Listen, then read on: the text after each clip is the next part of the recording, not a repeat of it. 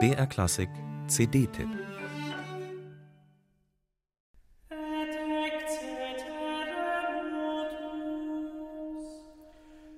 Ein epochales Ereignis.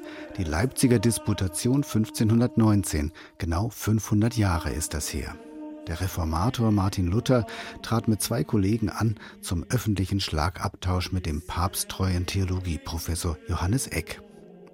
Für Luther markiert die Leipziger Disputation den endgültigen Bruch mit Rom.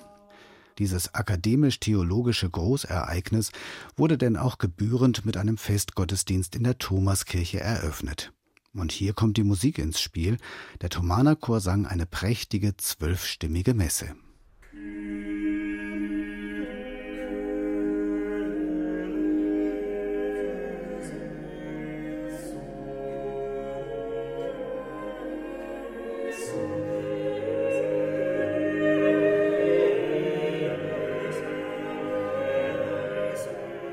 Lange Zeit wurde vermutet, der damalige Thomaskantor Georg Rau habe diese Messe selbst komponiert, die jedoch als verschollen galt.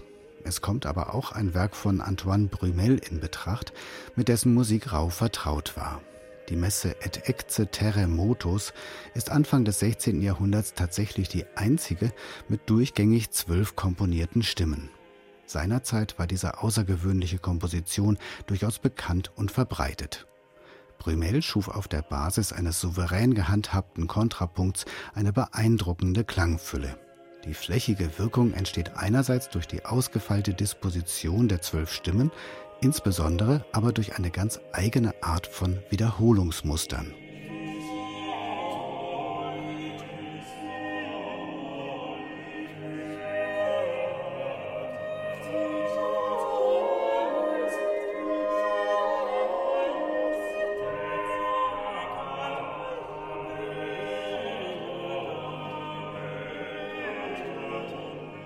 Um auf die erforderliche Besetzungsstärke zu kommen, haben sich zwei der bekanntesten deutschen Vokalgruppen zusammengetan, Amarcord und das Kalmus Ensemble. Beide sind in Leipzig beheimatet, beide gingen aus dem Thomanerchor hervor, aufgenommen wurde die CD natürlich in der Thomaskirche. Und ganz richtig, für diesen Anlass hat man dem Latein des Franzosen Brumel eine deutsche Aussprache verpasst. Obwohl Amarcord und Kalmus ihren jeweils ganz eigenen Ensemblecharakter haben, ist ihr Zusammenwirken, verstärkt von zwei zusätzlichen Sopranistinnen, perfekt homogen. Der Fokus liegt darauf, die opulente Klanglichkeit herauszuarbeiten, und das Ergebnis ist berauschend.